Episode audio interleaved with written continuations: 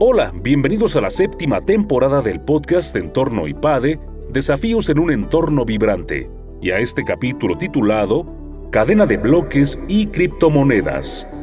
La cadena de bloques es un registro que en el caso de Bitcoin dice cuántos Bitcoin tiene cada persona. La ventaja que tiene la cadena de bloques es que tiene un registro inmutable que una vez realizado no se puede cambiar. Es un sistema muy seguro para guardar información un sistema que no se puede cambiar arbitrariamente. Este tipo de sistema es el que tienen las criptomonedas, y esto es lo que ha estado creciendo exponencialmente. Descubre más información en palabras de Eugenio Gómez Alatorre, profesor invitado del área de entorno económico.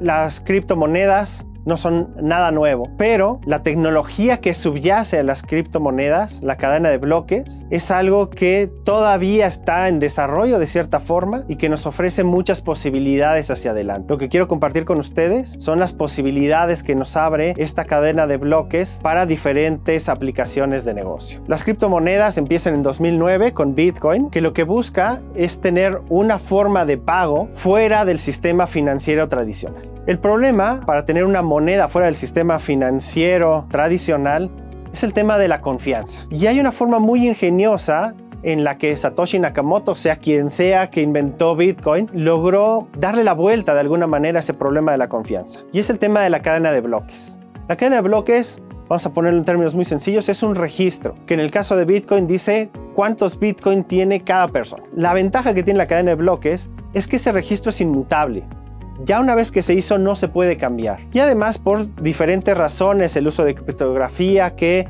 la misma base de datos vive en muchas computadoras diferentes, etc., es prácticamente imposible de hackear. Entonces es un sistema muy seguro de guardar información y un sistema que no se puede cambiar arbitrariamente. Y eso tiene ciertas aplicaciones fuera de las criptomonedas. Y esto es lo que ha estado creciendo mucho recientemente. Tal vez el avance más importante en este sentido después de Bitcoin es cuando Vitalik Buterin creó Ethereum.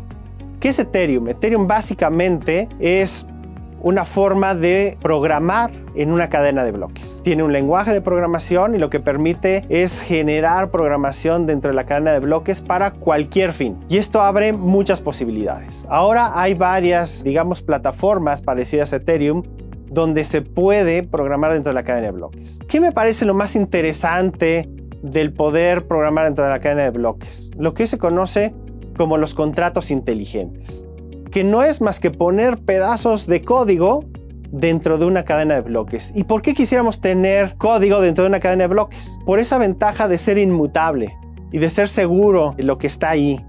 Porque ya una vez que tenemos un código dentro de la cadena de bloques, ese código se va a ejecutar de la misma manera siempre. Y esto abre muchas posibilidades. Déjenme darles un ejemplo. Hoy hay intercambios de monedas, de criptomonedas descentralizados. ¿Qué quiere decir descentralizados? Que no hay nadie haciendo el intercambio de monedas detrás.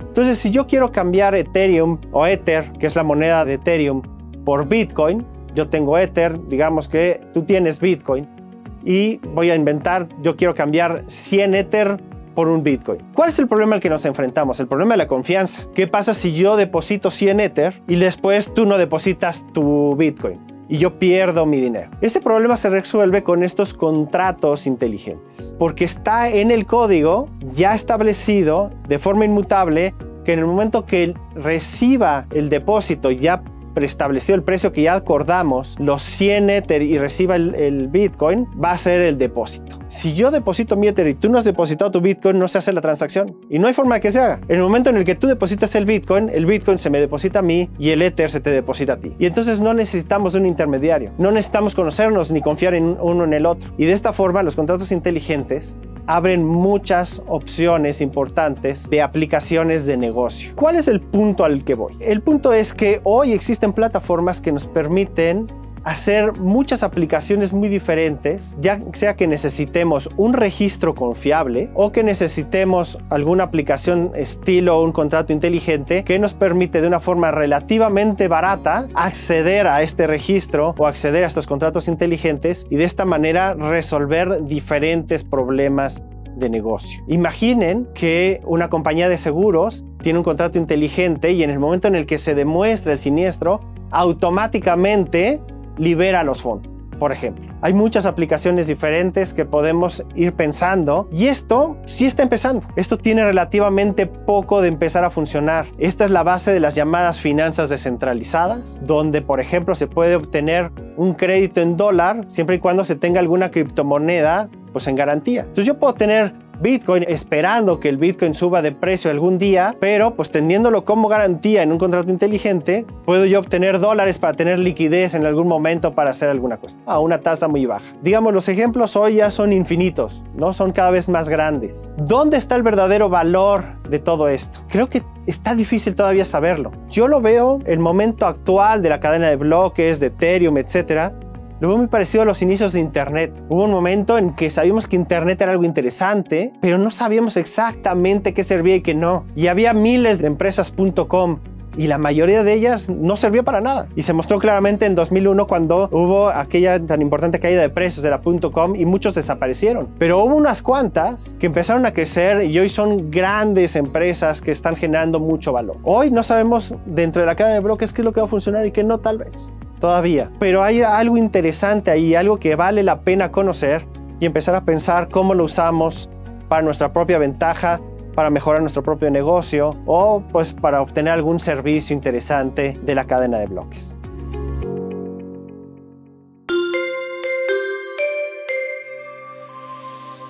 Te invitamos a suscribirte a nuestro canal de YouTube IPADE News Media y también a visitar ipade.mx diagonal blog. En este sitio vas a encontrar videos muy interesantes, artículos e infografías, todo relacionado con el mundo empresarial de la actualidad. Y por supuesto te invitamos a compartir este contenido.